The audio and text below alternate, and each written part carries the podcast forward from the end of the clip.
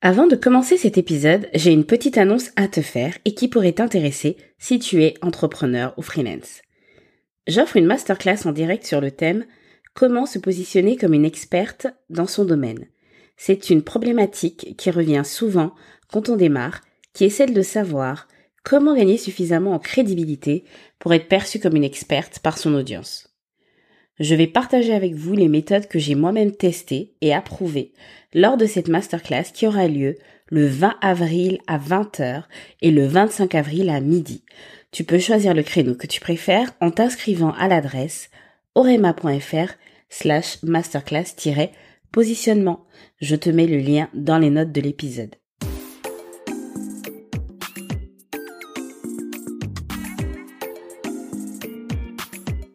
Bonjour et bienvenue sur le podcast Orema, le podcast des mamans multiculturelles, mamans d'ici et d'ailleurs, maman mais pas que.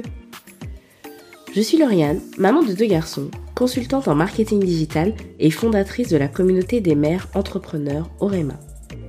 Ma mission, c'est d'aider les mères et les femmes qui entreprennent à devenir des références dans leur domaine grâce au pouvoir des mots. Ici, on parle donc d'entrepreneuriat, de communication, mais aussi de parentalité et de transmission culturelle. Parce que nous sommes des femmes complètes qui voulons une vie de famille comblée et une vie professionnelle épanouissante et valorisante. Pour ne manquer aucun épisode, n'oubliez pas de vous abonner au podcast sur votre plateforme préférée.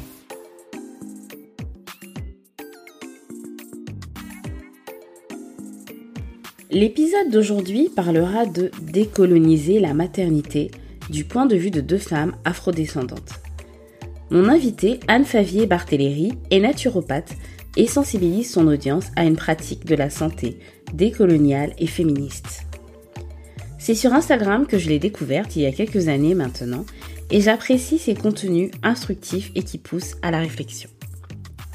Dans cet épisode que nous prévoyons d'enregistrer depuis plusieurs mois, nous avons abordé la définition de la notion de décolonisation ainsi que les conséquences de la vision eurocentriste de la maternité héritée de l'esclavage et de la colonisation.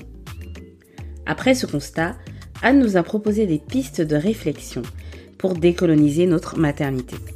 Sans plus attendre, je te laisse écouter notre échange. Bonne écoute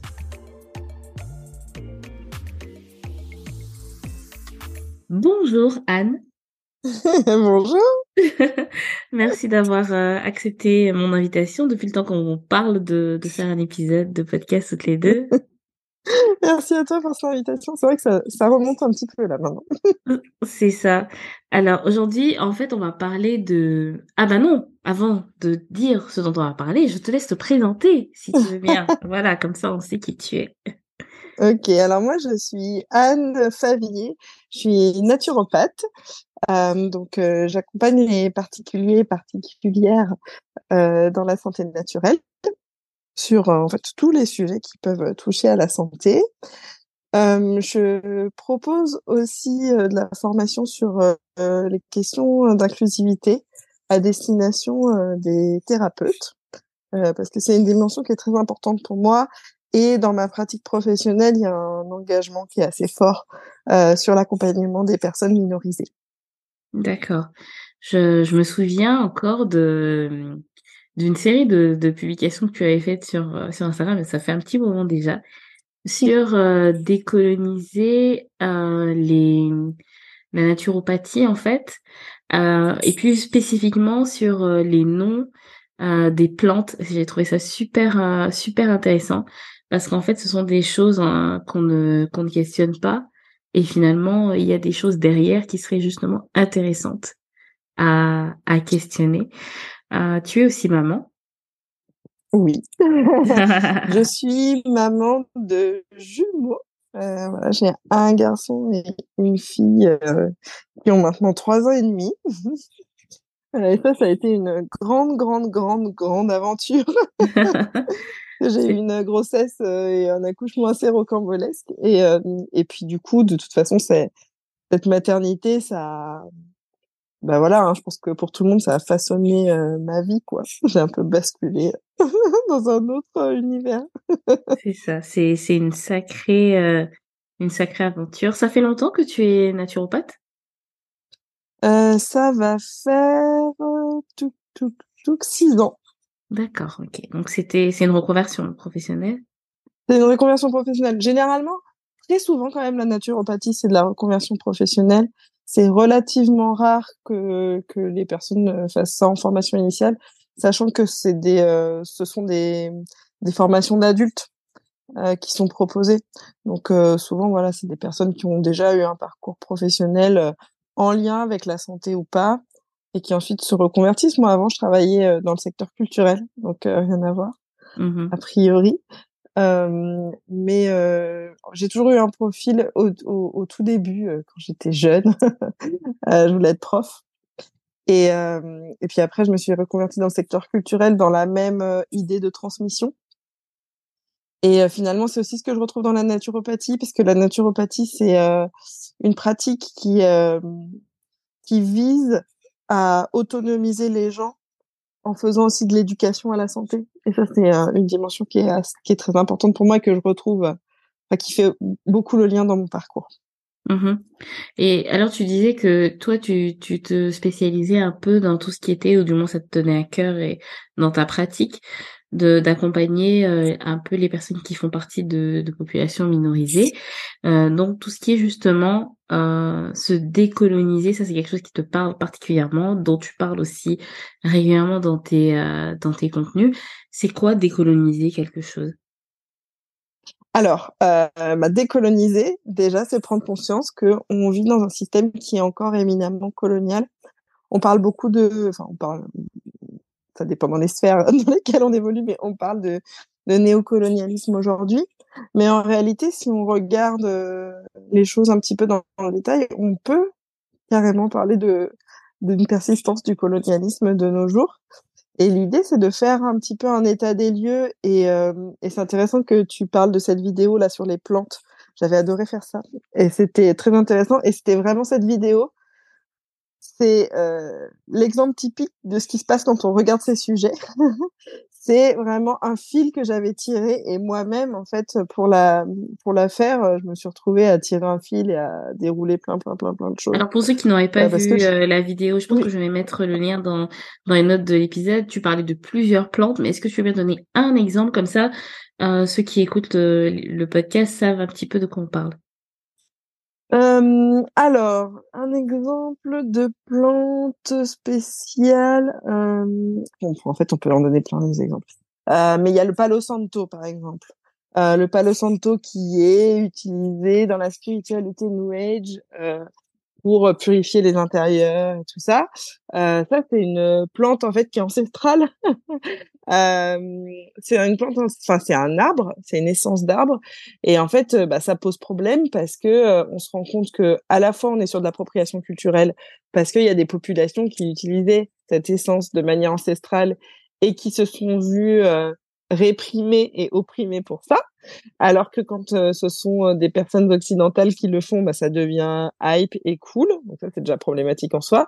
Plus, euh, aujourd'hui, on a une problématique avec le Palo Santo qui est, qui est de, de l'épuisement des ressources. Parce qu'en fait, c'est un arbre. Bon, bah, l'arbre, il met du temps à pousser. Mmh et, et on abat maintenant des arbres en, en grand nombre pour cette production parce qu'il y a une demande occidentale. Donc ça, c'est un exemple. Après, euh, dans, cette, dans la vidéo que tu évoques, je parlais des, euh, des noms des plantes aussi, mmh euh, des noms qui ont été donnés par des, des personnes qu'on a, qu'on a qualifiées d'explorateurs. Euh, voilà, comme s'ils avaient découvert la plante, mmh. alors que c'est simplement des personnes européennes qui sont allées dans d'autres régions du globe, qui eux ont des, enfin qui, qui ont appris l'existence de cette plante et qui ont appris l'existence de cette plante ensuite en Occident, mais en fait, ils n'ont en aucun cas euh, découvert, puisque mmh. les, les, populations autochtones euh, bah, connaissent, Elles connaissaient, ces plantes, euh, les utilisaient, et voilà. Mmh. Exactement. Donc, en fait, c'est toutes ces, ces questionnements. Et autour des plantes, en fait, quand on tire le fil, il y a, il y a plein de questions. Maintenant, on a aussi les questions de l'industrie pharmaceutique, tu vois, qui, mmh. qui essaye de breveter des, des principes actifs de certaines plantes qui sont aussi utilisées depuis très longtemps par des populations locales. Enfin voilà. Mmh D'accord. Ouais, donc ça va très loin. C'est un ouais, c'est un vaste sujet et on peut voilà commencer un petit peu à à faire une introduction à ce, ces questions-là en allant sur ton sur ton, ton compte Instagram. Euh, alors en fait aujourd'hui on, avait dit qu'on allait parler de, de décoloniser la maternité. Euh, Est-ce qu'on on peut un peu définir euh, ce que c'est en fait. Pourquoi est-ce qu'on dit que que la maternité était a été colonisée, notre maternité a été colonisée? Bah, Parce que la, la maternité, comme tout le reste en fait, est colonisée. Parce que on vit dans une société euh, européenne euh, et eurocentrique. Euh, donc on a une vision notamment médicale parce que la maternité aujourd'hui, euh, là où on vit, est très médicalisée et la médecine euh, conventionnelle euh, occidentale est très eurocentrique. Et euh, du coup, c'est une approche qui est très coloniale dans le sens où, par exemple, les savoirs gynécologiques, ce sont des savoirs qui ont été construits sur des des expériences, par exemple, qui ont été faites sur des femmes noires esclavagisées. et en fait, le, le corpus médical qu'on a pour euh, accompagner les questions gynécologiques, c'est un corpus qui s'est basé quand même sur une oppression très très forte et sur euh, dans un contexte colonial. Mmh et du coup, ça, euh, c'est important de faire un petit peu ce point historique parce que ça nous permet de comprendre en fait pourquoi il se passe ce qui se passe aujourd'hui. Et euh, euh, on vient pas forcément pointer du doigt euh, des praticiens, mais on vient dire en fait il y a un système. On parle vraiment de système et moi j'insiste beaucoup sur la question des systèmes d'oppression. C'est qu'il y a un système qui est en place et ce système il est empreint de colonialité. Et du coup, bah, on va reproduire en fait des oppressions à l'intérieur de ce système. Et c'est pour ça que c'est important de décoloniser la maternité, de comprendre en fait d'où viennent nos savoirs, euh, de d'admettre que notre approche est une approche eurocentrique. Donc c'est pas forcément négatif en soi. Eurocentrique, ça veut pas dire mal, mais ça veut dire que c'est une approche.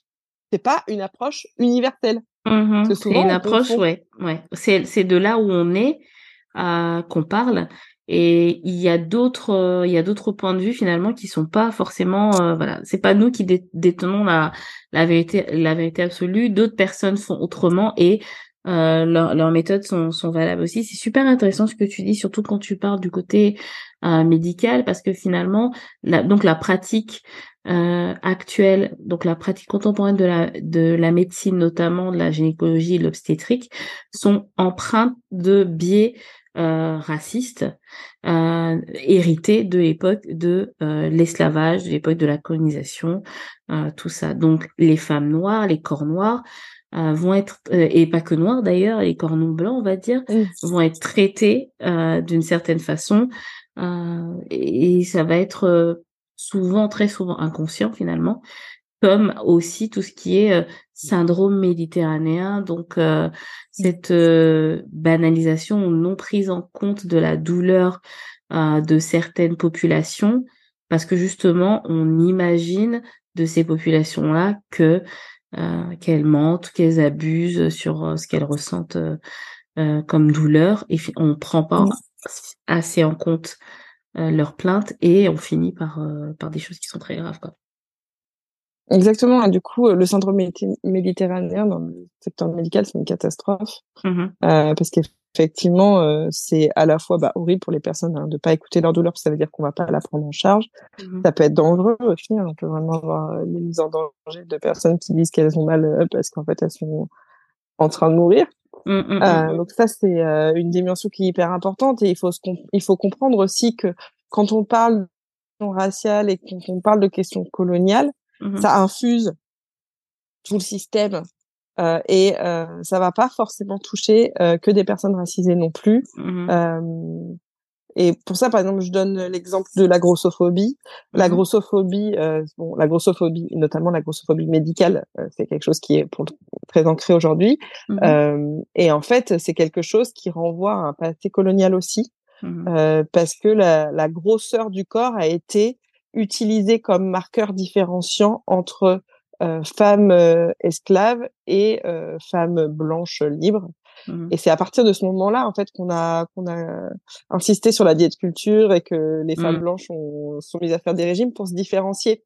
Et du coup, on regarde ça, on dit voilà, la, la grossophobie, euh, c'est pas euh, juste un truc de diète culture, quoi. En fait, ça va plus loin que ça. Ça, mmh ça, ça renvoie au fait que le corps noir était encore jugé comme gros et du coup, on a associé la grosseur à la, à la barbarie, à la sauvagerie. Mmh. D'accord, ouais. Donc et ça, c'est quelque chose qui nous touche aussi dans nos maternités parce que euh, la question du poids, elle est quand même euh, très présente pendant les grossesses et, euh, et, comment on comment on aborde le poids aussi pendant la grossesse, comment on mmh. aborde le poids futur du bébé, l'histoire des courbes de croissance. voilà. Il y a pas mal de sous-textes en fait à travailler. Ok, d'accord. Ben, ouais, ça fait énormément de, de, de temps à prendre euh, en compte et c'est vraiment un gros, gros, gros morceau. Euh, je rédigeais euh, il y a un moment déjà, je suis retombée dessus, j'y ai repensé quand on, on a parlé de faire cet épisode-là, une newsletter euh, le 20 septembre 2021. Donc ça commence à faire longtemps. Ceux qui étaient déjà abonnés à newsletter à l'époque, allez chercher dans vos mails, vous, vous retomberez dessus. Euh, et si on décolonisait la parentalité? Euh, Et euh, donc dedans, euh, je, je, parlais un petit peu de voilà, qu'est-ce que c'est que décoloniser? C'est un peu donc comme tu disais juste au début, prendre conscience que ce qui est actuellement a été largement influencé par la colonisation et, et ses suites en fait finalement. Donc prendre conscience et désapprendre. euh, finalement aussi, euh, ce qui nous a été euh, inculqué comme ça d'une façon un peu, on s'est pas rendu compte qu'on apprenait ça, mais c'est, c'était peut-être pas, voilà, la vérité absolue, hein, comme on dit. donc désapprendre ça et, et peut-être, peut-être aussi repartir sur sur ce qui était, comment étaient les choses dans nos cultures d'origine avant, avant la colonisation. Alors, euh, je, je, citais dans ce dans ce mail un épisode de Selma qui est euh, ton ton amie et ta ta ta collègue euh, du podcast euh, voilà de podcast Mali Mali. Euh, C'était l'épisode été décolonial numéro 9. Bon, de toute façon, je ferai un, je mettrai dans les notes de l'épisode les liens et sûrement dans la newsletter enfin peut-être je ferai aussi euh, un récap. Donc décoloniser la parentalité avec Anan, c'est un, épisode qu'elle a qu'elle a qu'elle a proposé dans son podcast donc il y a un petit moment aussi. Euh, il y a Charline de Mon fils en rose qui avait proposé euh, une série d'articles, dont, dont même pas un seul article, mais une série d'articles sur donc Mon fils en rose, parentalité décoloniale, une série d'articles à venir sur monfilsenrose.com, voilà.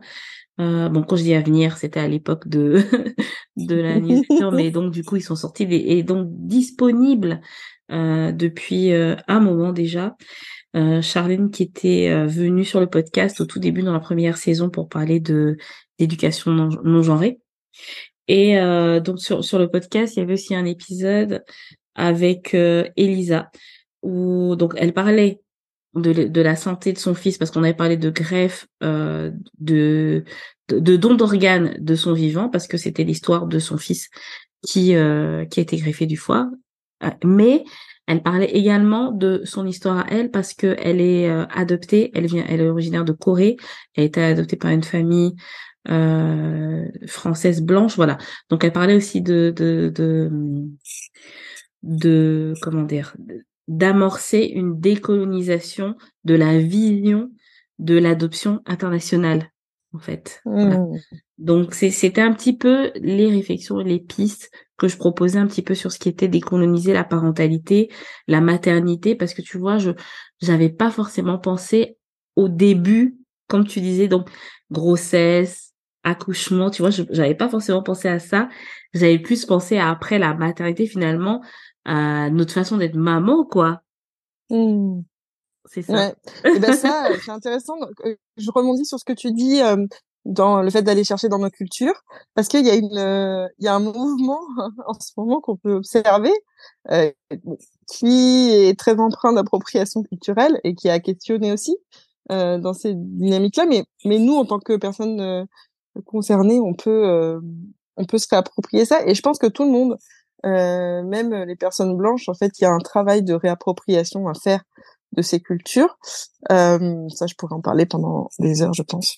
euh, mais voilà, quand on voit la, les, en ce moment, voilà, la mode du portage, euh, euh l'allaitement qui revient en force, euh, le cododo, euh, tout ça, en fait, on est sur des trucs qui sont en fait des pratiques ancestrales et qui ont été diabolisées par le passé comme étant des choses voilà, d'un autre temps, euh, barbare, voire dangereuse, et on l'entend encore euh, sur le cododo et tout ça, euh, alors que ça devient une mode, et maintenant que bah, les personnes occidentales s'en emparent, ça devient un petit le truc à faire et tout ça. Et...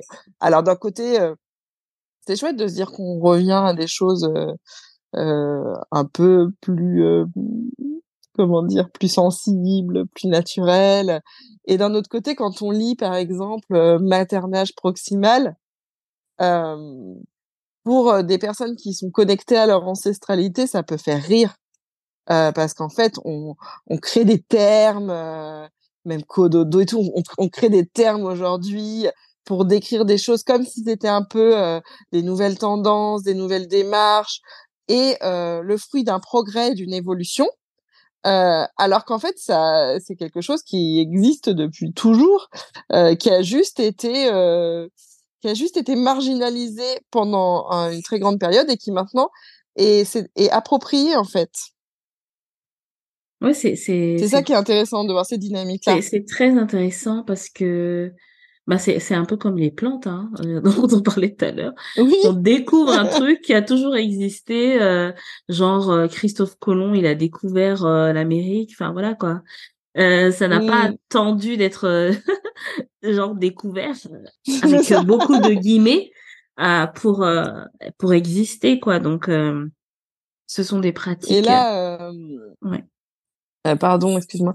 Mmh. Tu vois le sur le portage euh, on peut observer cette colonialité aussi mmh euh, avec euh, ça n'a pas la même on n'a pas la même image si on est une maman blanche qui porte son enfant dans un dans une dans un porte-bébé ou un équipement, euh, voilà, physio, on a fait un atelier euh, avec une monitrice de portage et compagnie, ou on est une maman racisée qui porte son bébé euh, avec un tissu traditionnel, par exemple. On va pas du tout être perçu de la même manière dans l'espace public. ça arrive très souvent aussi qu'il y ait des remarques qui soient faites aux mamans racisées sur euh, le fait que le l'enfant est pas positionné correctement, qu'il faut faire attention à ci à ça, alors qu'en fait on est sur euh, des gens qui euh, qui ont ça dans leur culture en fait, donc ça leur a été mmh. transmis. Et vraiment il y a il y a il y a une dichotomie qui est hyper qui est hyper frappante en fait à observer. Et c'est pour ça qu'on est c'est important de décoloniser pour tout le monde parce que euh, il faut se rendre compte euh, le système dans lequel on vit pour euh, pouvoir vraiment bah, s'épanouir tout simplement. Mmh Et, Et dans nos maternités, c'est important, ça vient nous travailler quoi. C'est ça. Et justement, comment est-ce qu'on fait ça? Comment est-ce qu'on décolonise la maternité? Alors moi, mon point de vue sur la décolonisation de la maternité, c'est un point de vue professionnel de l'accompagnement. Donc c'est euh, dans ma pratique quand j'accompagne euh, des euh, futures mamans ou des mamans de porter un regard qui soit plus systémique. Part du constat que la maternité aujourd'hui, elle est abordée dans une approche très occidentale, qui est de ce fait très individualiste. voilà, où on va demander aux parents et aux mères principalement de prendre toute la charge, euh, aussi être dans une euh, médicalisation qui est très importante euh, et qui coupe les gens de leur ancestralité. Donc c'est important de faire l'état des lieux sur le fait que notre nos maternités sont évoluent dans un espace colonial et en tout cas empreinte colonialité. Qu'est-ce que c'est? Et ensuite arriver à créer quelque chose qui nous ressemble et qui soit respectueux de nous, de nos enfants, parce qu'en fait, ce qu'on se rend compte, c'est que la, la maternité, j'ai envie de dire plutôt les maternités, ce sont des espaces où tout vient nous chercher, quoi. Puissance 8000.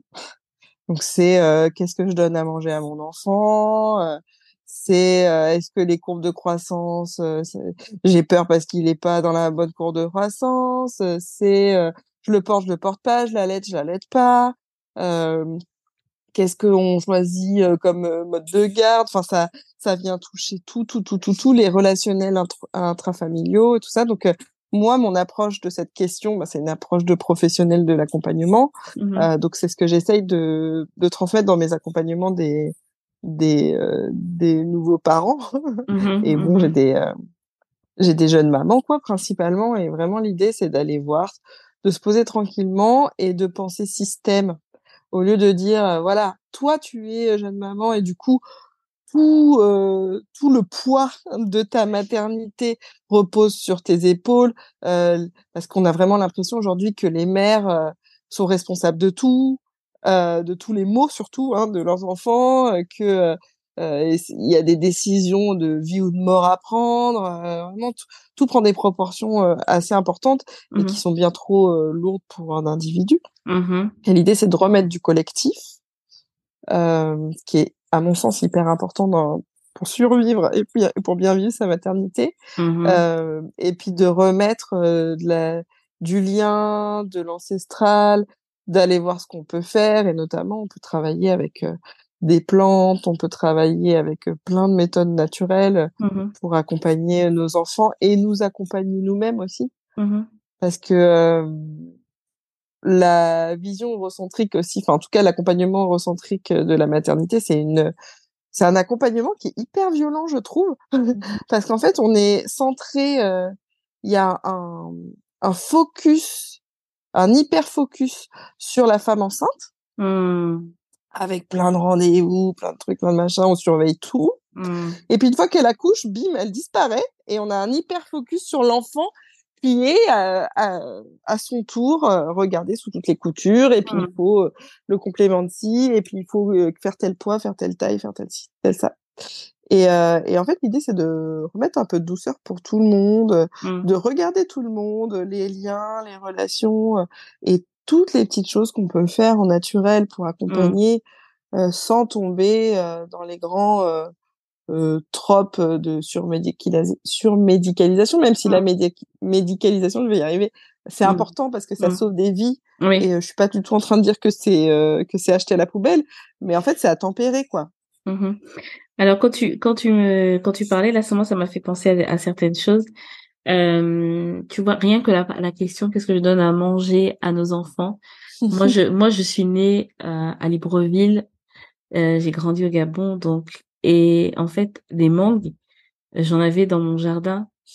et je vis en France, j'ai un enfant en France, et on me dit que la mangue, c'est un fruit exotique. Alors que, en fait, pour moi, les, fruits, les fraises, c'est un fruit exotique, tu vois? Alors, euh, il y avait aussi cette question-là, finalement, est-ce que je peux donner des fruits de chez moi à mon enfant? Est-ce que ce sont des fruits exotiques? Parce qu'on dit oui, il faut faire attention un petit peu aux fruits exotiques, ça peut faire des allergies ou je sais pas quoi. Donc voilà, c'est finalement rien, rien que cette question-là. Qu'est-ce que je donne à manger à mon enfant? Euh, C'est vrai que, que ça joue, euh, ça joue euh, là là-dessus aussi, et un peu aussi tout cet accompagnement autour de, de la grossesse, autour de l'accouchement, où j'avais fait un épisode là-dessus où j'avais parlé du postpartum. Euh, je pense que c'était dans la saison 1, le, postpartum de Julie, où, où j'avais fait une petite introduction sur comment ça se passait le postpartum au Gabon en fait et euh, ou comment euh, la la mère qui vient juste d'accoucher qu'on appelle euh, la, on appelle mousson fille donc tu vois, elle a une catégorie de de elle a un nom quoi. Enfin c'est pas dans toutes les langues c'est une langue qui qui utilise ce mot là ce nom là mais du coup il y a beaucoup d'autres personnes qui l'utilisent aussi dans le langage courant on va dire. Et en fait, on sait que c'est une, une, femme qui vient d'accoucher. Et donc on lui apporte un soin particulier, on lui apporte une aide particulière. Euh, et c'est et c'est beau en fait de voir comment on on, on entre griffes, bon pas en materne, mais bon, on s'occupe vraiment bien, je joue vraiment bien à la femme qui vient d'accoucher et euh, euh, on a bien conscience que c'est pas juste, c'est pas la, comment dire, du jour au lendemain, elle, peut pas reprendre tout comme avant. Il y a toute une toute une mmh. période où voilà. Et ça, c'est quelque chose, je trouve, qui est pas pris en compte ici. En fait, on sort de la maternité, ben voilà, on doit reprendre tout de suite tout avec tout seul, toute seule à gérer la maison avec le bébé, euh, voilà, c'est un peu compliqué. Donc euh, une euh, voilà des, des, problématiques, des questions qui sont très intéressantes et qui font que voilà, on se demande finalement est-ce qu'on ne pourrait pas aller repartir un petit peu aux sources et repartir un petit peu à l'essentiel dans tout ce qui est autour de de la maternité quoi. C'est ça. bah, ouais. Est-ce que toi, tu, tu voudrais dire quelque chose pour, euh, pour conclure notre échange? Bah, Je veux dire que là, on a, on a posé euh, des grandes lignes de questionnement, mais voilà, c'est, je pense que les personnes qui écouteront cet épisode se rendront compte à quel point c'est, c'est vaste. En fait, c'est très très vaste, et c'est aussi un processus. Je pense qu'il faut, euh, il faut être indulgent, indulgente avec soi-même et, le faire dans beaucoup de douceur parce que il y a aussi ce truc là dans l'injonction euh, à la mère parfaite de euh, voilà il faut que tout soit parfait tout soit super tout de suite euh, tout de suite tout bien et, et pas faire d'erreur en fait l'idée de décoloniser la maternité c'est aussi de retourner dans quelque chose d'un peu plus organique euh, un peu moins robot et de dire que voilà c'est pas parce que on a fait euh, telle ou telle chose ou qu'on se rendait pas compte de telle ou telle chose que euh, que voilà tout est fichu et que c'est horrible. Et en fait c'est tous les processus de décolonisation sont des processus sont des chemins qu'on emprunte avec différents niveaux de conscientisation des histoires personnelles aussi qui peuvent être très très différentes et très variées et l'idée, c'est de se mettre en mouvement, en fait, de se mettre en chemin euh, et s'accompagner avec beaucoup de beaucoup de douceur là-dessus. Donc, euh, il y a, il existe plein de choses et comme on disait au début, c'est vraiment, moi, je suis vraiment dans cette idée de fil qu'on tire. Et puis on se rend compte qu'au bout du fil, il y a une pelote et que tout se tout se déplie en fait. Et vraiment, bah ça, ça se fait petit à petit. Et je pense que pour moi, une des clés, c'est de se faire accompagner évidemment. Je prêche pour ma paroisse euh, parce qu'on a besoin d'être entouré et que on est dans un système où bah, on n'entoure pas euh, les mères, les jeunes mères. Euh, et c'est aussi euh, de le faire avec son enfant en fait parce que on est beaucoup aussi dans des démarches euh, encore une fois avec cette cette société assez individualiste euh, bah voilà, on est dans une démarche, bah je fais pour mon enfant, euh, machin, je vais faire ci, je vais faire ça. Mais au final, on peut aussi se poser deux minutes avec son enfant, quel que soit son âge, et puis échanger avec lui, prendre le temps de sentir ce qui fonctionne, ce qui fonctionne pas, ce qui est bon, ce qui est pas bon. Et, et, je trouve ça beau, tu vois, quand tu, enfin, cette histoire de mangue, bon, je trouve ça évidemment très ridicule, cette histoire de fruits exotiques, hein, bon, voilà. exotique pour qui?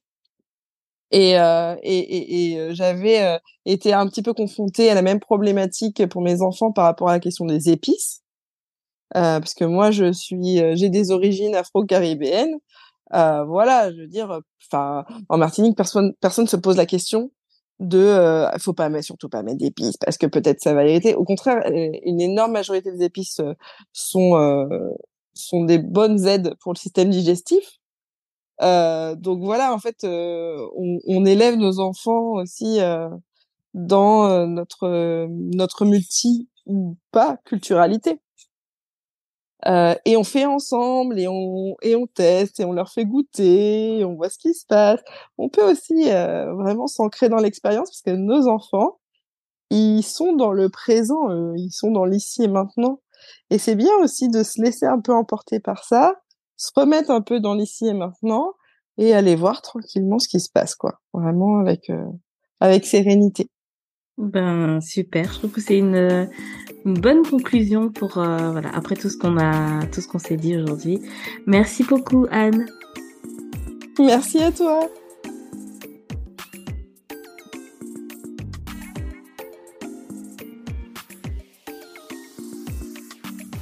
Nous voici arrivés au terme de cet épisode qui, je l'espère, vous aura plu. Pour aider le podcast à grandir et permettre à plus de monde de le découvrir, vous pouvez laisser 5 étoiles et un commentaire sur Apple Podcast ou une note sur Spotify. Si vous souhaitez aller plus loin sur les thèmes de la parentalité et de l'entrepreneuriat, inscrivez-vous à la newsletter sur orema.fr/newsletter et recevez un mail un lundi sur deux pour découvrir les coulisses du podcast et les astuces actionnables. Vous pourrez retrouver le lien dans les notes de l'épisode. Pensez à checker vos spams et l'onglet promotion de votre boîte Gmail au cas où. Enfin, rejoignez-nous sur Instagram at orema-du-bas communauté pour poursuivre la conversation. Merci de m'avoir écouté jusqu'à la fin et à samedi prochain pour un nouvel épisode.